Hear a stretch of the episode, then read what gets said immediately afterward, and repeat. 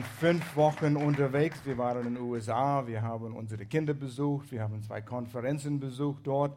Und es ist immer eine gute Zeit, nur ist die Zeit zu kurz, besonders mit unseren Familien und die Enkelkinder.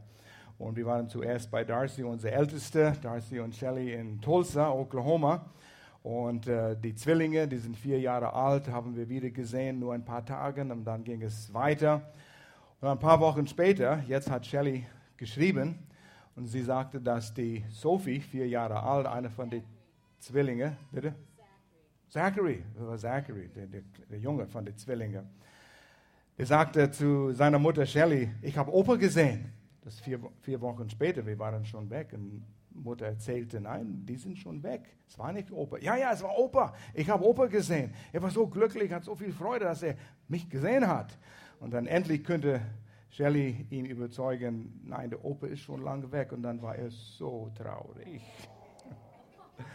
Und so, die Zeit ist nur kurz, wenn wir mit den Enkeln sind, aber es ist eine gute Zeit, dass wir da sind. Aber ich muss auch sagen, wir waren fünf Sonntage weg. Das erste Mal so viele Sonntage. Und das ist nur möglich, weil wir gute Leidenschaft hier haben. Und wir haben Pastoren Will und Melanie, die die Verantwortung übernehmen. Und das feiern wir am 13. März dass wir diese die äh, Zügel übergeben können, den Stab, den wir getragen haben, den Staffellauf, dass wir das weitergeben. Sei dabei, es ist ein, ein Höhepunkt in der Gemeinde hier und wir freuen uns, dass die Gemeinde auf die nächste Ebene geht. Und so ist richtig, also sei dabei. Und äh, oh, wir könnten noch viele Geschichten erzählen. Kam, wir kamen in Phoenix auf dem, im Hotel an der Rezeption und da dreht sich einer von der, an der Rezeption um und redet Deutsch mit mir. Der Markus steht dort und schwätzt mich an auf Deutsch. Und ich denke, wo bin ich? Moment, ich bin in Phoenix. Er spricht Deutsch mit mir. Bin ich in Deutschland? Das war so in einem Augenblick Ver Verwirrung. Aber Markus und äh, sein Kumpel waren auch auf dem Konferenz dort und es war schön, ein bisschen von Deutschland dabei zu haben. So haben wir einen deutschen Tisch dort. Waren auch einige von Norddeutschland dabei. Könnten ein bisschen Deutsch schwätzen. Nicht alemannisch, aber Deutsch. Leben wir in den letzten Zeiten, Tagen? Das ist der Thema jetzt. Du hast gefragt und diese Frage wurde gestellt. Leben wir in den letzten Tagen? Das ist eine sehr wichtige Frage. Und für manche kann das Furcht aufbringen und für manche bringt es vielleicht Freude. Es kommt darauf an, was du verstehst und wie viel du weißt von, was bedeutet das, letzte Tage. Und es hört sich so, dumm, dumm, dumm, dumm, dumm, dumm, dumm, dumm, letzten Tagen, was wird geschehen? Und ich muss ehrlich sagen, wenn du dich herumschaust und die Welt anschaust und was in unserer Welt geschieht jetzt auf der politischen Ebene und was in der Umwelt geschieht, du, du stellst dir die Frage, ISIS, ja, wie ist das überhaupt möglich, dass ISIS unschuldige Menschen einfach tötet, abschlachtet, weil sie anders glauben wie sie? Gott, wo bist du? Wie weit wirst du das erlauben? Und in die Naturkatastrophen, Ebola-Virus, und so viele Menschen sterben, Hungersnot und auf die moralische Ebene diesen Wegfall, das wir erleben in unserer Welt. Und äh, heute kam ich kurz in Gespräch mit jemand über Gender Mainstreaming und unsere Welt sagt, ja, was ist so schlimm daran? Du, du kannst selber entscheiden, bist du männlich oder weiblich. Und äh, die haben keine Basis mehr.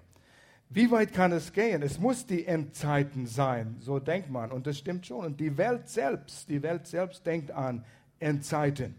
Und es ist erstaunlich, wie viel Kinofilme, Dokumentarfilme, scheinbar wissenschaftlich belegt über, wie der Weltuntergang sein könnte. Wird es ein riesen Asteroide, die die Welt trifft, oder wird die Sonne überheiß und die Welt wird, die Welt wird schmerzen? Aber Leute stellen sich die Frage, leben wir in den letzten Tagen, in den Endzeiten? Die Frage, die wir beantworten müssen zuerst ist, was heißt es, die letzten Tage? Und eigentlich, die Bibel spricht von, hat verschiedene Begriffe. Die letzten Tage, der Tag des Herrn, Ende der Tage, das Ende. Im Grunde genommen die Zeit von Jesus Christus bis unsere Zeit und noch etwas bis die Ewigkeit. Das ist der Tag des Herrn, die Endzeit. Und dann gibt es feine Begriffe, die Teile von dieses großen Abschnitt nehmen und es beschreiben. Aber ich will euch ermutigen, Gott hat einen Plan und er ist planmäßig dabei, seinen Plan durchzuziehen. Es ist nicht chaotisch für Gott. Er weiß ganz genau, was läuft und sein Plan wird vollendet, so wie er es immer geplant hat. Wenn man von Ende spricht, Endzeit hört sich so schlimm an, ja, äh, weil wir nicht wissen, was kommt danach. Und ehrlich gesagt, das ist das, was Freude macht. Und wir haben nicht Zeit, alles zu besprechen jetzt, aber wir sollten eigentlich statt End, von Endzeiten sprechen, wir sollten von der Anfang sprechen. Nachdem diese Zeit auf Erden vorbei ist, da fängt das Leben richtig an und das ist der Anfang, der vor uns liegt, besonders wenn wir unser Vertrauen auf Jesus Christus gesetzt haben und wir wissen, wo wir stehen mit Gott durch Jesus Christus. Und das soll uns Freude machen und keine Angst machen. Aber wenn du nicht verstehst, dann kann es Angst machen. Tag des Herrn, oft so den Ausdruck benutzt, es sind nicht ein 24-stündigen Zeitabschnitt, sondern das sind Ereignisse, die geschehen. Und so ein Tag mit dem Herrn ist wie tausend Jahren, steht es einmal. Und so das ist ein großer Abschnitt, wo viele Ereignisse geschehen. Und der Tag des Herrn sind all diese Ereignisse, die zu den Endzeit gehören. Und jetzt habe ich erwähnt, ein Tag ist bei, bei Gott wie tausend Jahre. Und Gott hat gesagt, der Mensch hat sieben Tage auf Erden. Von Adam bis Mose waren 2000 Jahre. Ein Tag wie tausend Jahre, das sind zwei Tage. Von Mose bis Jesus nochmals 2000 Jahre, das sind 4000 Jahre. Und dann haben wir von Jesus bis jetzt nochmals heute 2000 Jahre, das sind 6000 Jahre. Dann haben wir noch viel Zeit, uns zu vergnügen hier, bevor Jesus kommt. Ah, ah, ah, ah. Und das wollen wir anschauen. Dieser letzte Tag geschieht, nachdem einige sehr wichtige Ereignisse geschehen werden, die uns betreffen. Und so, das kommt später, diesen siebten Tag, nach einigen sehr wichtigen Ereignissen, die uns eigentlich sehr viel Freude machen sollen. So, was sind diese Ereignisse, die auf uns zukommen und wie nah dran sind wir zu diesen Ereignissen? Es ist wichtig, dass wir das erkennen. Und die nächsten Ereignisse in Gottes Plan, in der Tag des Herrn, sind das, was wir hier jetzt gleich anschauen werden. Und es sind vielleicht ein paar Begriffe, die fremd sind, die wir nicht tagtäglich benutzen. Ich werde versuchen, die kurz zu erklären, damit wir einen Begriff haben. Übrigens, wir sausen durch diese Sachen hier, wo ich vier Jahre studiert habe in Dallas und jedes Jahr haben wir Stunden über diesen Thema genommen. Stunden und Stunden, einfach das aus der Bibel zusammenzupassen. Und ich versuche es euch in hier 40, 45 Minuten zu geben. Aber ich möchte euch einen Hinweis geben, dass vor zwei Jahren habe ich, oder drei Jahren habe ich, ich glaube, 12, 13 Predigten über Endzeiten gebracht hier von dieser Kanzel. Und die sind oder werden auf unsere Website, Homepage geladen, damit ihr äh, weiter das studieren könnt. Und so das erste Ereignis, was geschieht, das könnte bald kommen, ist, was wir nennen die Entrückung. Etwas wird entrückt, etwas wird weggenommen, etwas wird von dieser Erde weggenommen. Und das ist, sind du und ich. Wenn du dein Vertrauen auf Jesus gesetzt hast, dich für Jesus entschieden, dass er für deine Sünden gestorben ist und glaubst, dass er starb für dich und ist wieder auferstanden, bist du ein Kind Gottes.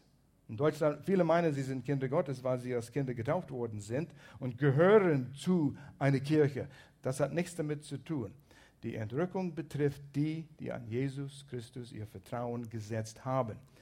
Und Jesus hat gesagt in Johannes 14, Vers 6 zu seinen Jüngern, er sagt, er geht weg. Und die Jünger sagten, wo gehst du hin?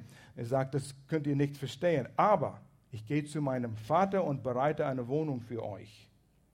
Und wenn ich weggehe, dann komme ich wieder. Und davon spricht Jesus, diese Entrückung. Und ich hole euch zu mir. Der Tag wird kommen.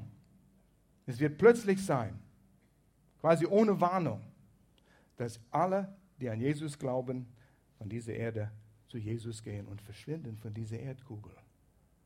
Das wird ein Chaos geben. Am nächsten Sonntag, wenn das hier geschehen wurde, diese Woche, gibt es keinen Gottesdienst. Ich werde nicht hier sein. Pastoren Will und Melanie werden nicht hier sein. Die haben vor, mitzukommen. Und ich möchte denken, dass ihr alle dabei sein werdet. Aber es könnte sein. Einer zweifelt noch. Und er hat noch nicht sich entschieden für Jesus. Schon länger gekommen. Der ist nicht in die Entrückung mitgenommen, weil er nicht an Jesus so glaubt. Nicht für ihn entschieden. Und der kommt hier am nächsten Sonntag. Türen sind zu. Wo ist die Gemeinde? Sie sind entrückt. Wir sind bei Jesus. Jesus spricht von seiner Gemeinde, seiner Braut, und er nimmt sie zu sich. Das ist das nächste Ereignis in Gottes Plan, was geschieht. Wann wird das sein? Wir wissen das nicht. Der Tag und Stunde wissen wir nicht, aber der Jahreszeit können wir erkennen. So wie wir in die Natur schauen, merken wir, gestern bin ich draußen im Garten nach fünf Wochen geschaut, wie, wie läuft alles und was wächst. Und ich merke, oh, die Osterglocken, die sind schon so groß. Die Zeichen der Zeit. Frühling ist um die Ecke. Und so können wir diese Zeichen sehen. Ich weiß nicht, an welchem Tag die Osterglocken blühen werden, aber es kommt bald. Ich bereite mich vor, habe diese Vorfreude. Und so sollen wir auch eine Vorfreude haben über die Entrückung.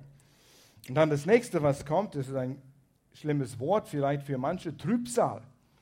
Und das ist eine siebenjährige Zeit, kommt gleich sehr kurz nach der Entrückung, wo, stell dir mal vor, alle Menschen, die an Jesus glauben, Gemeinde ist weg.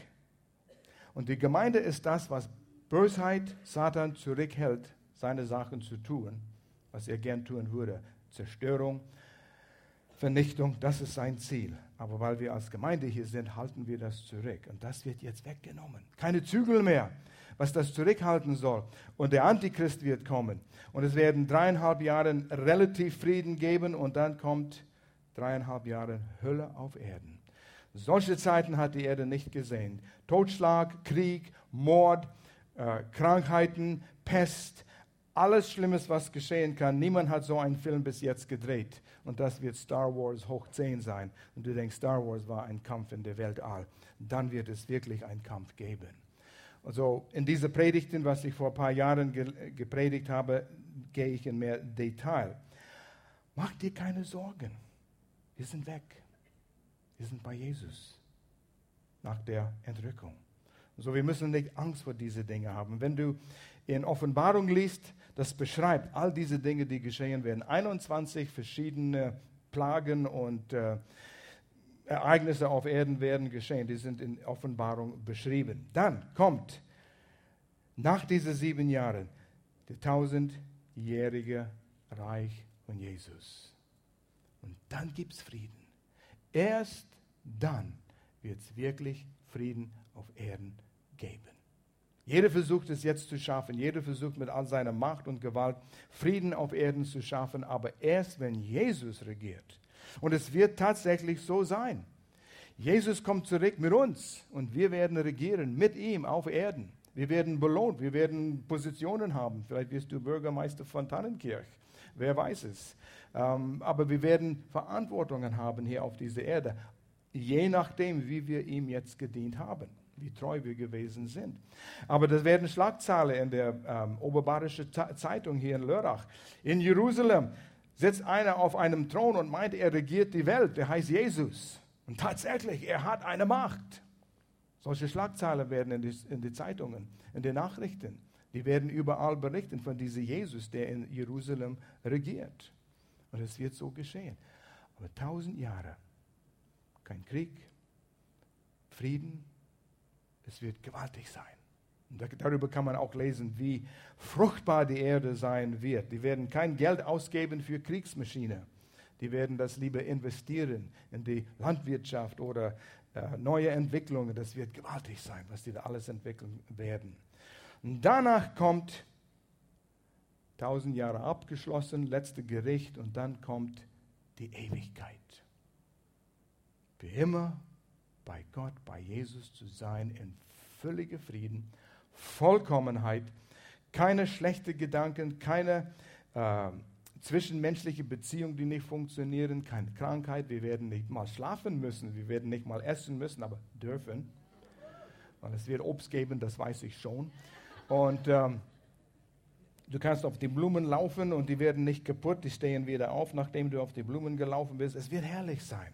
Es wird keine Nacht sein. Es wird nicht mal Schatten geben. Licht überall. Kannst dir vorstellen, Licht überall ohne Schatten. Wir haben Licht und es gibt immer Schatten.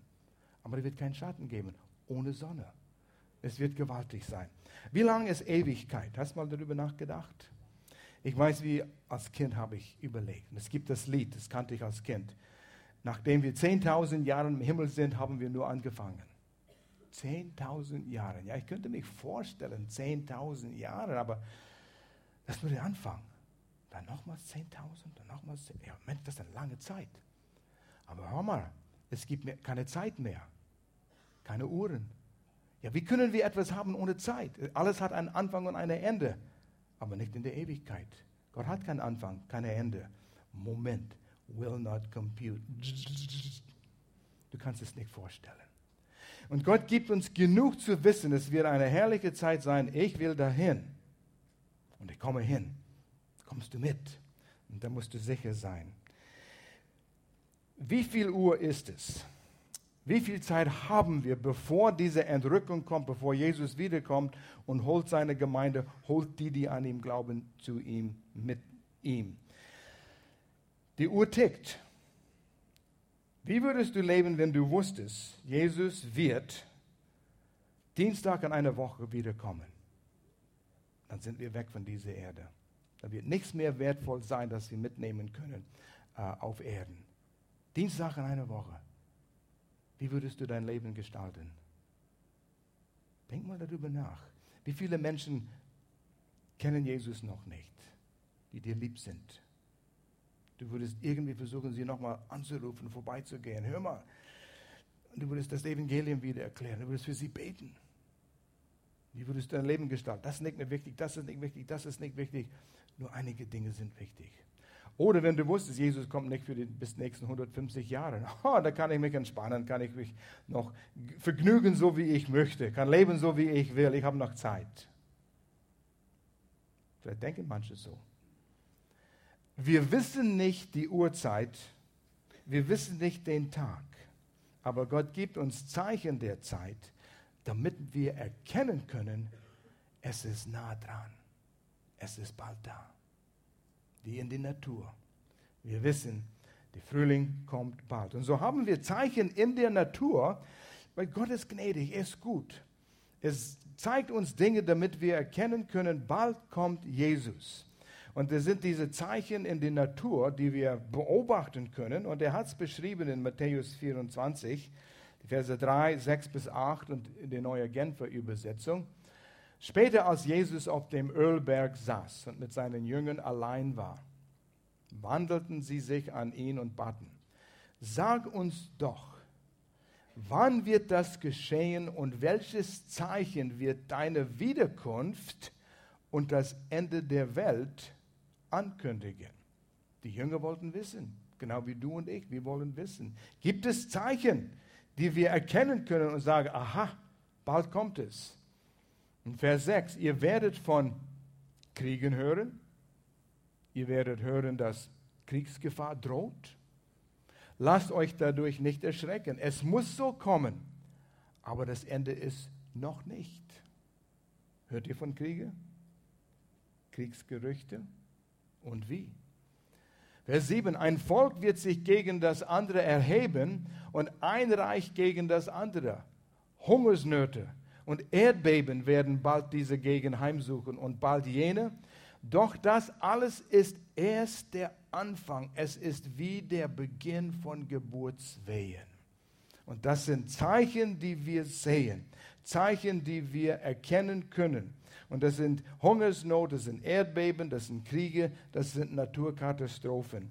Und man muss nicht viel oder lang schauen. Du kannst auf Google gehen, du kannst Wikipedia äh, aufschlagen. Du kannst es, wie viele Erdbeben gab es in den letzten 100 Jahren? Wie viele ähm, Hungersnoten? Wie viele Menschen sind gestorben? Wie viele Kriege gibt es? Ich bin gegoogelt und habe allerhand Informationen bekommen, wovon wir nicht Zeit haben zu sprechen, aber nur ein paar Dinge. Das ist der Anfang, es ist die Vorbereitung. Weißt, wir denken manchmal, der Tag des Herrn, es muss von einem Tag zum anderen sich ändern, von einem Tag zum anderen. Hören wir von vielen Kriegen? Nein, nein. Es baut sich langsam auf und wir sind mittendrin. Und wer schläft, merkt es nicht. Aber wer aufmerksam ist, sieht diese Entwicklung. Und wir haben zum Beispiel zum, zum Thema Geburtswehen. Ihr wisst, wie die Geburtswehen sind. Ja, ja, ich weiß viel davon. Ich habe es dreimal miterlebt, aber selbst persönlich nicht so erlebt, ja. Aber die Geburtswehen fangen langsam an. Erst gibt es diese falsche Wehen. Ich denke, ich denke, oh, ich spüre etwas. Ich habe es auch miterlebt. Aber wenn eine Frau schwanger ist und die Geburtszeit ist da, es kommt und dann öfters und dann stärker und schneller bis und so die Geburtswehen sind am Anfang und die werden heftiger und die werden öfters. Aber in den letzten drei Jahren, circa 20 Nationen sind im Krieg gewesen oder sind immer noch im Krieg. 20 Nationen. Ähm, jedes Jahr circa 150.000 Menschen werden getötet in diesen Kriegen. Und du kannst Landkarten sehen auf Google und Wikipedia oder wo immer du suchst und du siehst rot, wo es Krieg gibt. Afrika ist fast rot überall. Nahen Osten, Asien, rot, rot, orange, rot, rot. Viele Kriege, Unruhe. Genau was Jesus hier gesagt hat. Fiji, Hurricane, Sturm, ist gerade über Fiji, die Insel Fiji gegangen mit bis zu 300 Kilometer Stunden Wind haben sie gehabt. Stärkste Sturm, was Fiji je gehabt hat. Immer das Stärkste. Das Wetter spielt verrückt, könnte man sagen. In, seit 1991 bis jetzt, circa 15 Jahren, neun von den zehn schlimmsten Naturkatastrophen sind geschehen auf dieser Welt. Tsunamis, Erdbeben, die schlimmsten in den letzten 15 Jahren. Ebola-Virus 2015, World Health Organization hat versucht zu zählen, wie viele Toten. 15.000 Toten in Afrika. Erdbeben. In den letzten Wochen, sieben Tage, gab es siebenmal Erdbeben, die über fünf auf der Richterskala waren auf unserer Erdkugel. Im Februar dieses Jahr haben sie gerechnet. Somalia. Möglicherweise 50.000 Kinder werden dieses Jahr von Hungersnot sterben. Und vor zwei Jahren starben in Somalia 2013 260.000 Menschen, Menschen Hungersnot. Wird immer schlimmer und immer schlimmer. Das sind Zeichen, was Jesus gesagt hat. Zeichen in den Himmel, wir lesen auch davon. Wir haben, Markus hat toll gelehrt über die Blutmonde. Äh, vier Monde zusammen mit Sonnenfinsternis, Mondfinsternis.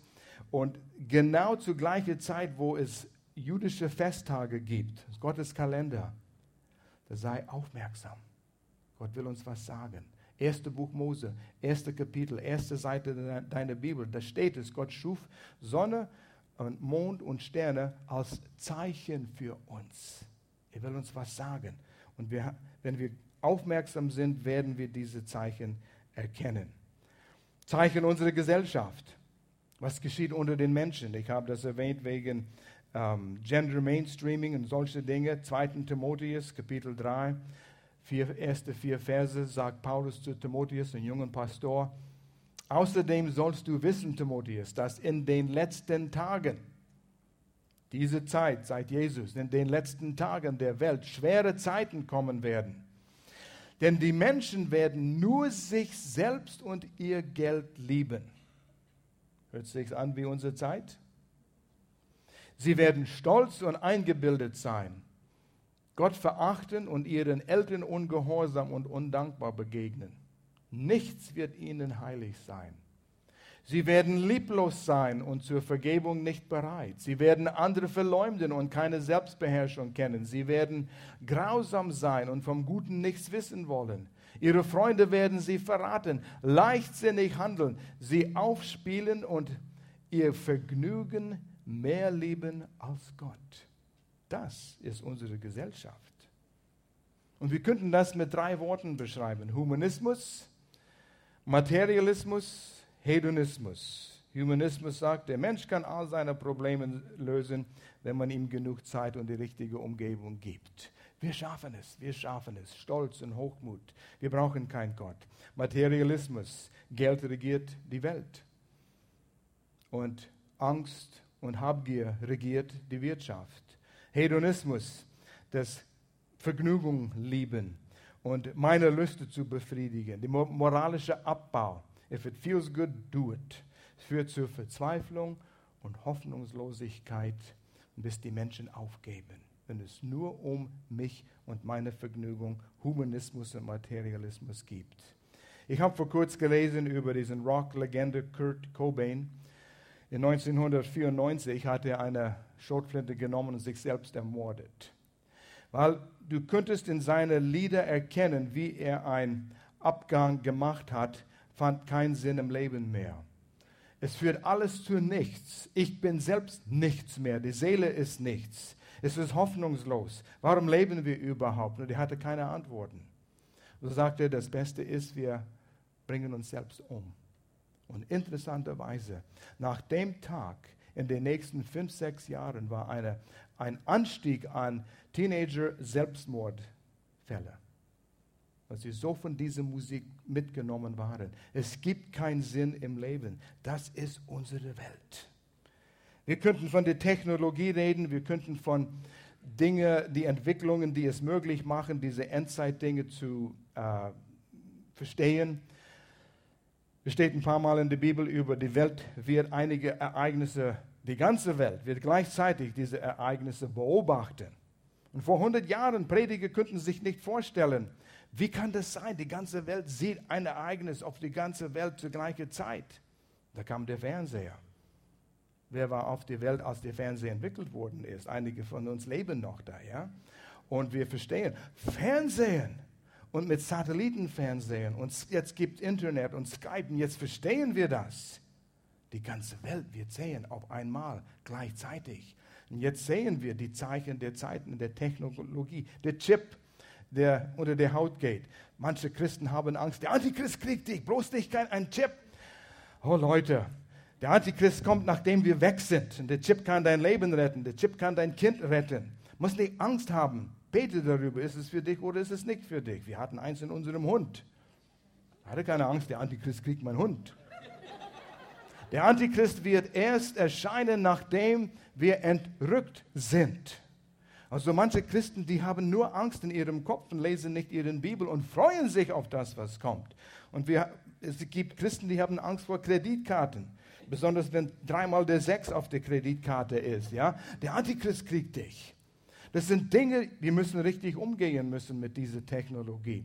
Wir müssen erkennen, was wichtig ist und was wertvoll ist und wie wir das richtig einsetzen können. Aber nicht Angst haben. Gott hat uns ein ein Geist der Besonnenheit und Liebe und nicht Angst gegeben.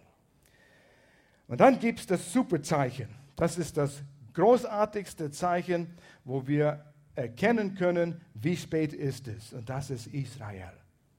Israel ist Gottes Wecker, um zu erkennen, wie spät ist es. Bisschen zurück in die Geschichte. Gott schuf die Welt, Gott schuf die Menschen, Adam und Eva. Und dann gab es viel Krach auf der Erde, gab es die Flut und dann fing Gott sozusagen frisch an. Und dann suchte Gott einen Mann, der ihm vertraut, und suchte einen Mann, mit dem wir eine Familie auf Erden gründen könnten. Und er suchte Abraham aus und sagte, Abraham, durch dich und dein Nachkommen werde ich die Welt segnen. Und ich werde dir ein Land geben, einen Namen geben, und ich werde dir ein groß, zum großen Segen machen. Die Welt wird immer von dir sprechen. Und aus Abraham wurde das Volk Israel und auch alle arabischen Völker, Nationen stammen auch aus, aus Abraham. Aber Gott hat ganz klar zu Abraham gesagt, von dir, Isaac und Jakob, in diese Linie kommt mein Volk. Und so hat Gott Abraham als Volk wachsen lassen in Land, was damals Palästina, Palästinenser, Palästina äh, genannt wurde. Und er sagte zu Abraham, ich mache dir ein Versprechen, eine Verheißung, einen Bund. Und Bund ist viel stärker als eine Verheißung. Ein Bund ist etwas, was nicht gebrochen werden kann ohne die Strafe des Todes. Eine gewaltige Lehre, wie Gott einen Bund mit Jesus abgeschlossen hat und wir nehmen teil an diesem Bund, dass er uns segnet. Er liebt uns mit einer unzerbrechlicher Bund. Und wenn du das verstehst, das baut dein Glauben richtig auf. Aber hier lesen wir davon in 1. Mose 17, Vers 7 und 8, in der Luther-Übersetzung, sagt Gott zu Abraham, und ich will aufrichten meinen Bund, das kann kein Mensch brechen, zwischen mir und dir und deinen Nachkommen von Geschlecht zu Geschlecht, dass es ein ewiger Bund sei. Wann hört ein ewiger Bund auf? Bis Gott alles erledigt hat in der Ewigkeit.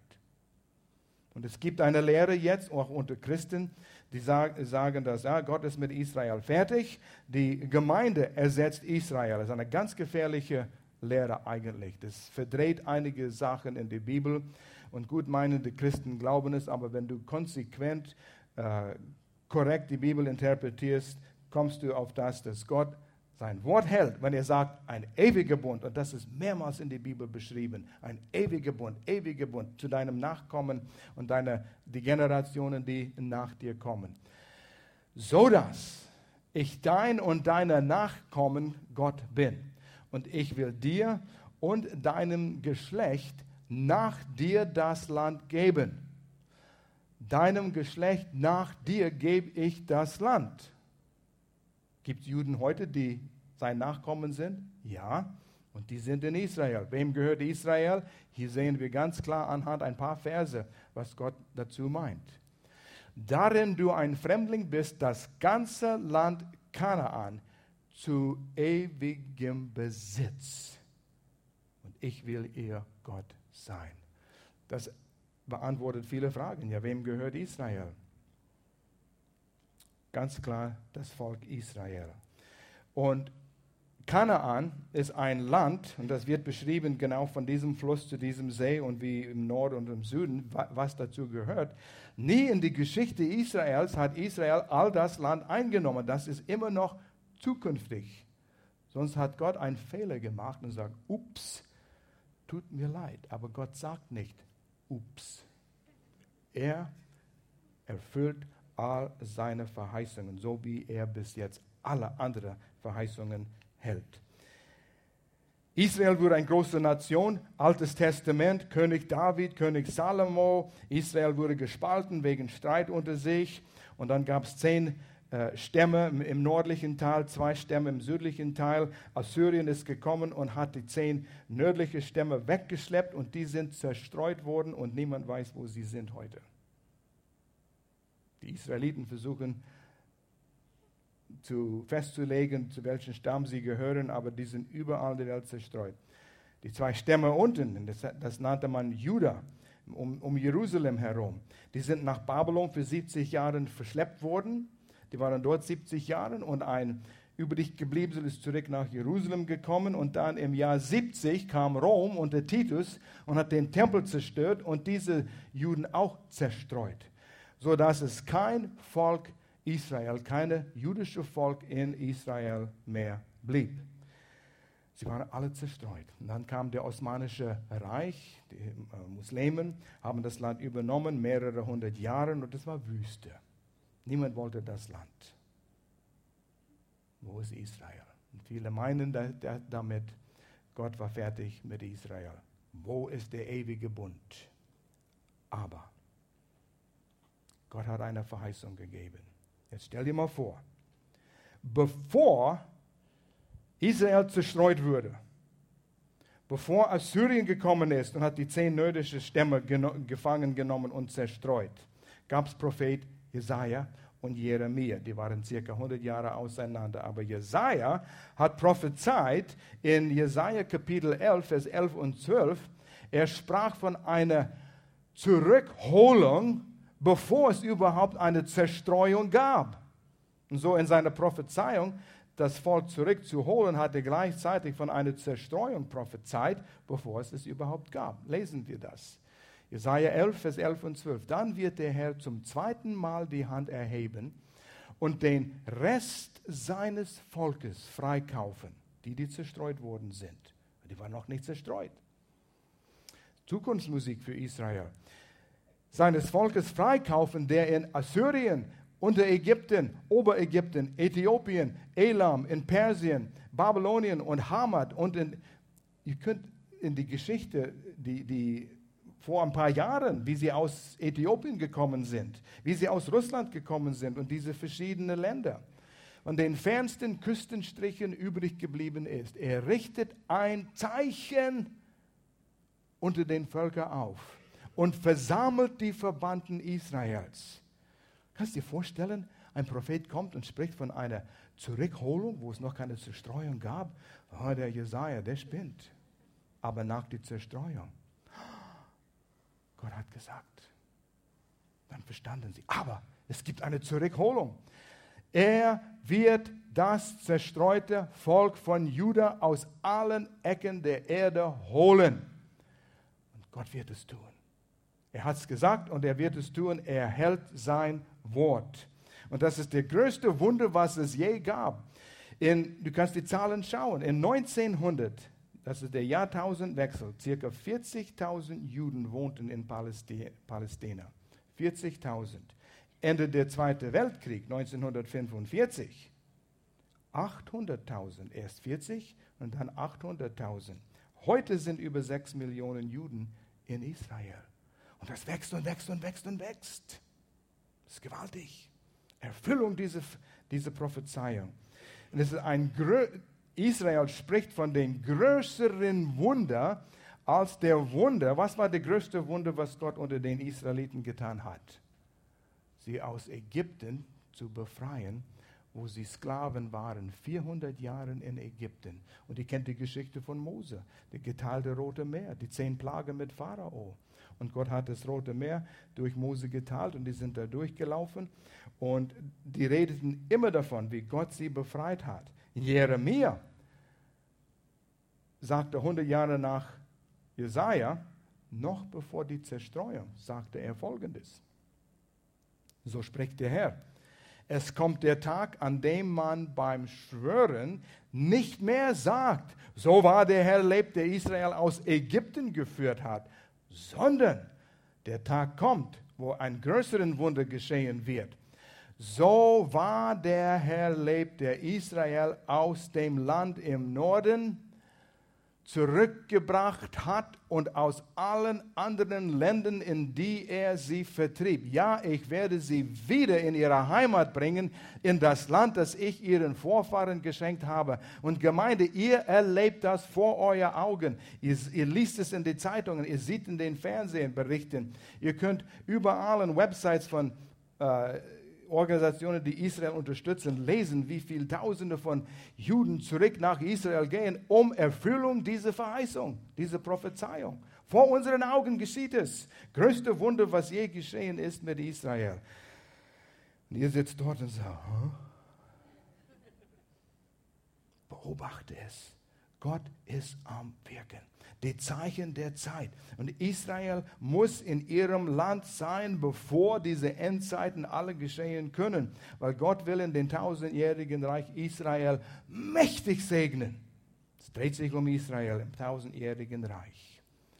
Und dann, eine Nation wurde geboren. Jesaja 66. Jesaja sprach davon, was geschehen ist in 1948, der Geburt einer Nation. Wüste in Israel. Da gab kein Land. Und in der Weltgeschichte nie ist es geschehen, wo ein Land, ein, Volk vertrieben worden ist, dass sie wieder zusammenkommen und werden eine Nation. Aber hier geschah es, 1948. Jesaja sprach davon. Kann eine Frau ein Kind gebären, noch ehe die Wehen über sie kommen? Wer hat so etwas schon gesehen oder davon gehört? Kann ein ganzes Land an einem einzigen Tag zur Welt kommen? Wird ein Volk in einem Augenblick geboren? Ja, Zion wird es so ergehen. Kaum spürt sie die ersten Wehen, schon sind ihre Kinder da. Und ihr kennt, wenn ihr ein bisschen Geschichte studiert habt, wie Israel geboren wurde.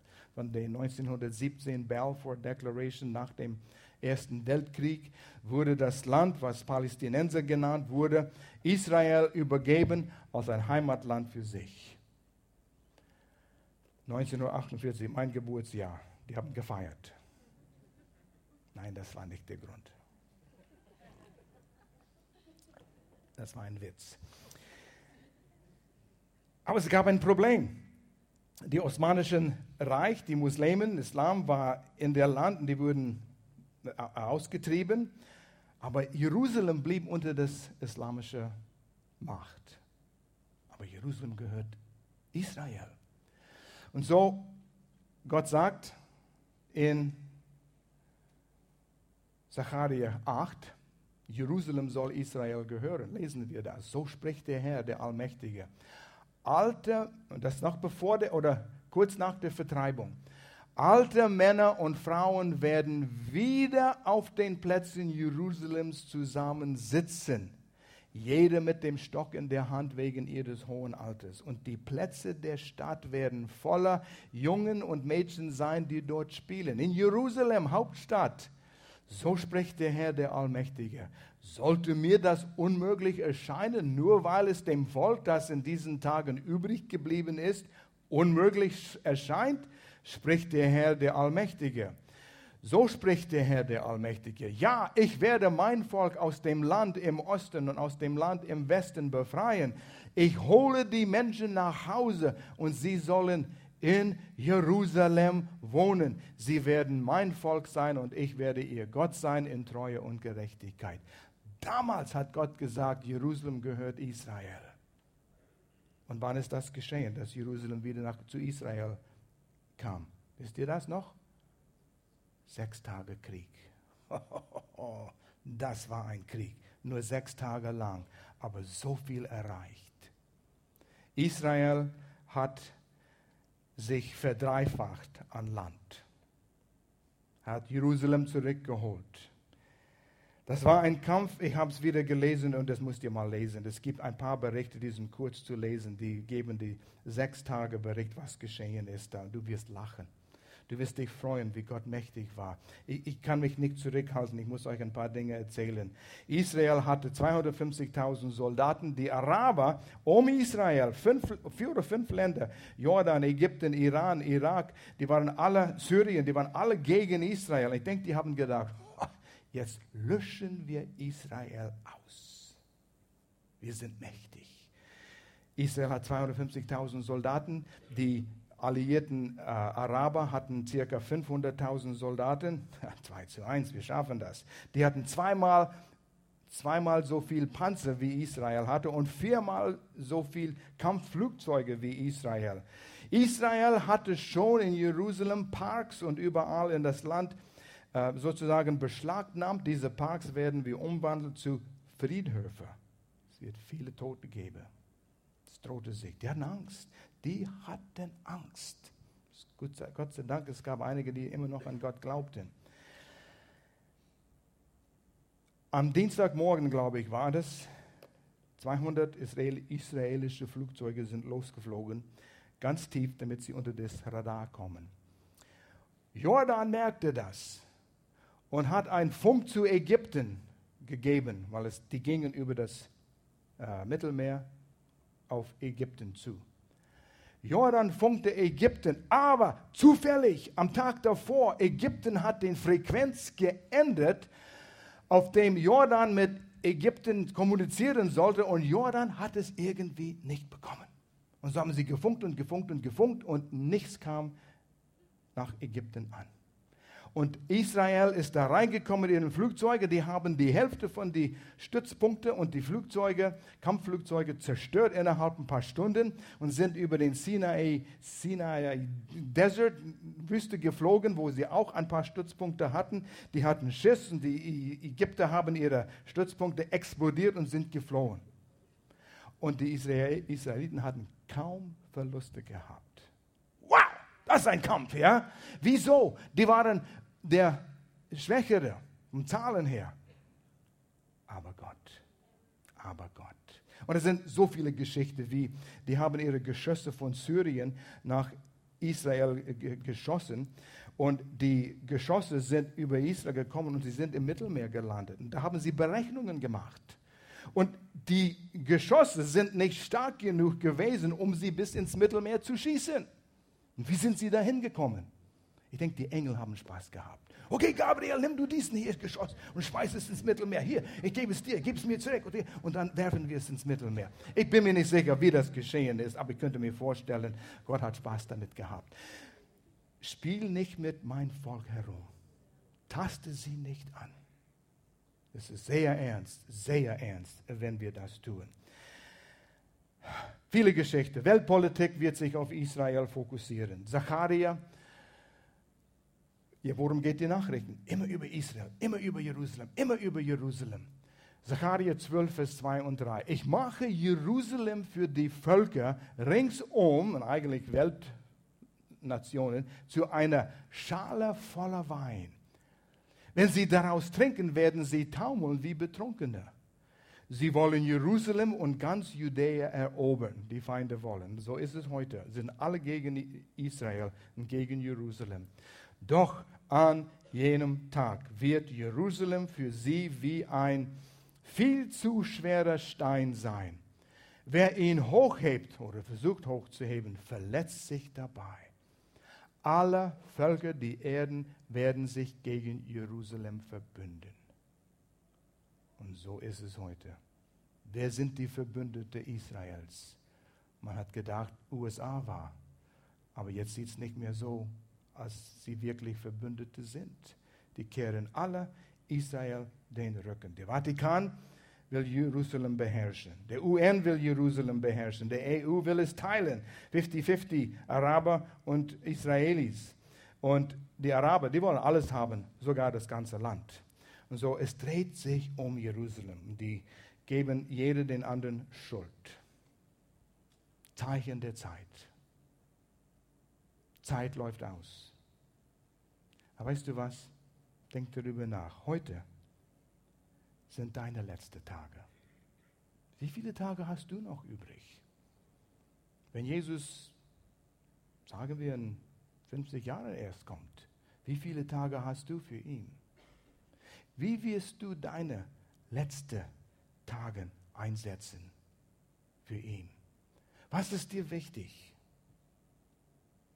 Leben ist, wie in der Bibel spricht davon, ist Dunst, Rauch, ein leiser Hauch. Unser Leben ist schnell vorbei. Je älter du wirst, umso schneller gehen die Tage vorbei. Da merkt man, wie schnell das Leben vorbeigeht.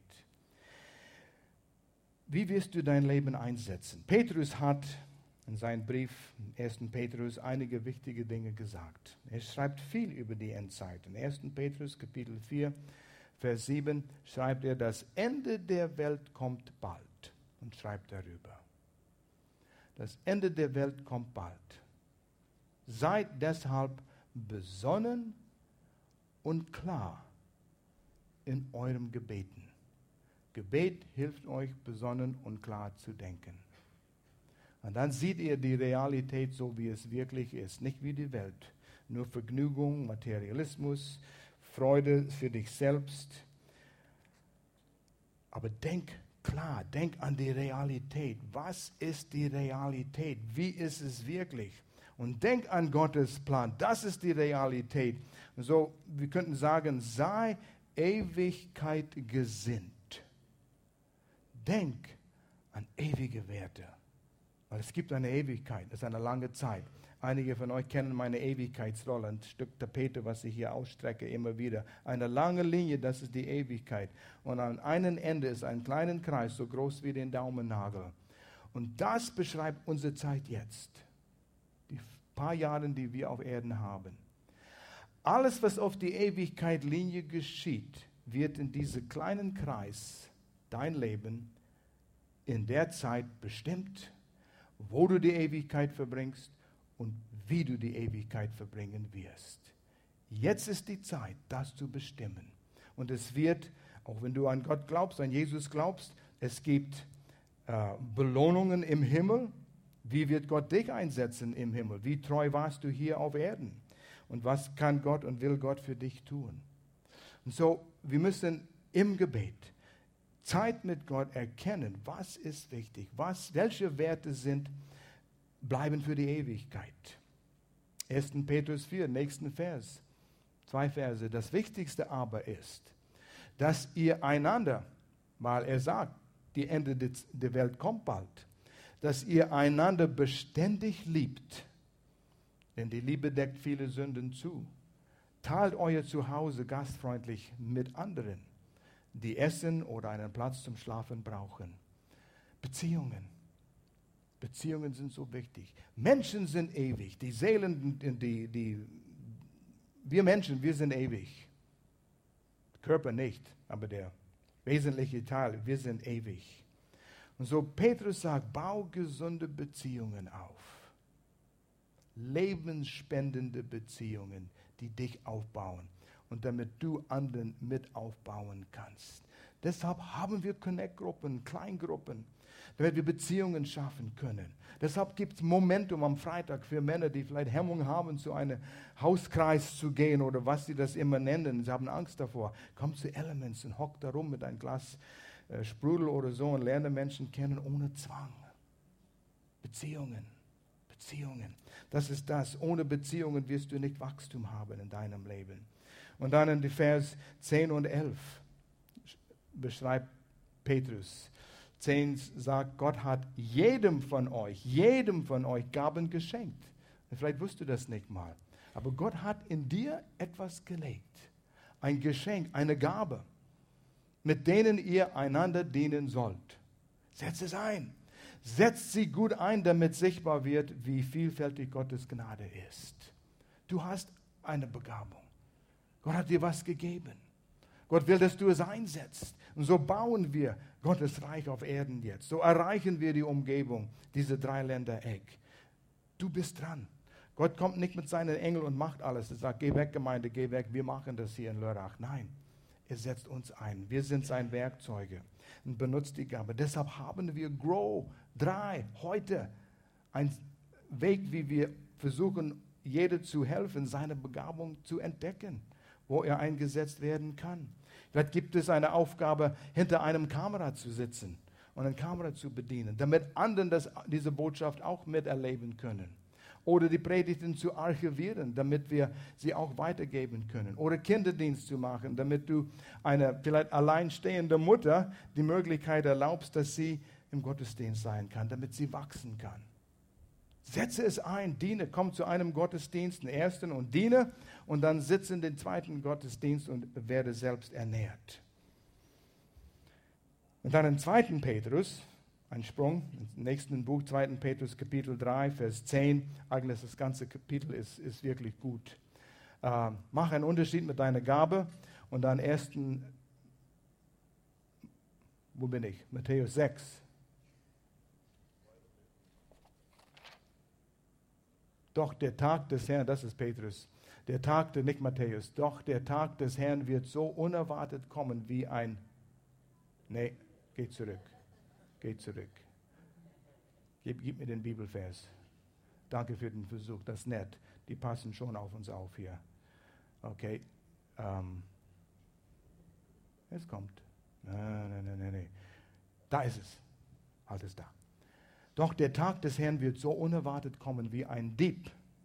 Aber wenn du aufmerksam wach bleibst, es wird dich nicht überraschen. Aber wenn du nicht wach bleibst, es wird dich überraschen. Wachst, in, wachst aber in der Gnade und Erkenntnis unseren Herrn und Retter Jesus Christus. Das ist 2. Äh, Petrus, nicht Matthäus, Kapitel 3, Vers 10.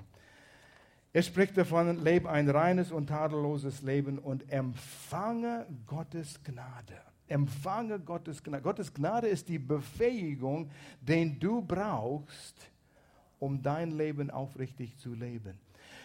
Seine Gnade ist die Befähigung, deine Gabe einzusetzen für ihn. Du sagst, oh, ich kann nichts tun im Glauben empfange die Gnade, wächst in dem und sag Gott, du wirst mir helfen, du gibst mir die Möglichkeit, du hilfst mir das einzusetzen und er tut es für dich. Und seine Gnade ist das unverdiente Gunst Gottes, dir zu geben, was du brauchst, egal was es ist. Und zweitens, wenn du hier bist und du erkennst, wow, das ist ein Ohr voll, was ich heute gehört habe aber wie kann ich wissen, dass ich das alles in Anspruch nehmen kann? Wichtigste Entscheidung ist eine Entscheidung für Jesus Christus.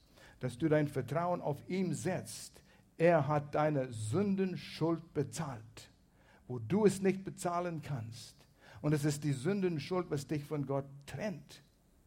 Und wenn du eine Entscheidung für Jesus nicht triffst, dass du sein Opfer am Kreuz annimmst, bleibst du entfernt von Gott. Und wenn Jesus wiederkommt für seine Gemeinde, die Entrückung, bist du nicht dabei. Und so Jesus sagt, heute ist der Tag. Und wenn du hier bist und du hast diese Entscheidung nie getroffen, es spielt keine Rolle, wie lange du in eine Gemeinde oder Kirche gegangen bist, ob du getauft worden bist oder egal was. Darum geht es nicht.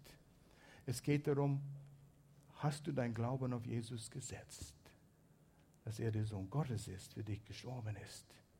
Und wenn du nie die Entscheidung getroffen hast, heute kannst du das tun. Ich möchte dir helfen, das zu tun. Wir schließen die Augen. Jeder betet für sich selbst. Und vielleicht hast du die Entscheidung schon getroffen, schon längst. Aber du musst eine Entscheidung treffen, in einem Bereich deine Gabe einzusetzen, etwas zu ändern. Red mit Gott darüber. Aber wenn du diese wichtige Entscheidung, diese erstmalige Entscheidung, Jesus aufzunehmen, noch nie getroffen hast, bete einfach mit mir. Ich bete laut und die könnt mir einfach in der Stille, in Ruhe mitbeten. Und es ist eine, so eine Übergabegebet. Herr Jesus, ich komme zu dir als ein Sünder und brauche Jesus in meinem Leben. Ich weiß, dass ich gesündigt habe und ich weiß, dass Jesus, du für meine Schuld gestorben bist und wieder auferstanden bist. Betet einfach mit in der Stille. Und ich setze mein Vertrauen auf dich, dass du mir annimmst und meine, mir meine Sünden vergibst. Komm in meinem Leben hinein. Ich vertraue dir, dass du das tust, weil du es in deinen Worten, die Bibel gesagt hast. Ich danke dir, dass du mir die Sünden vergibst und ich danke dir, dass du mir zu deinem Kind machst. In Jesu Namen. Amen.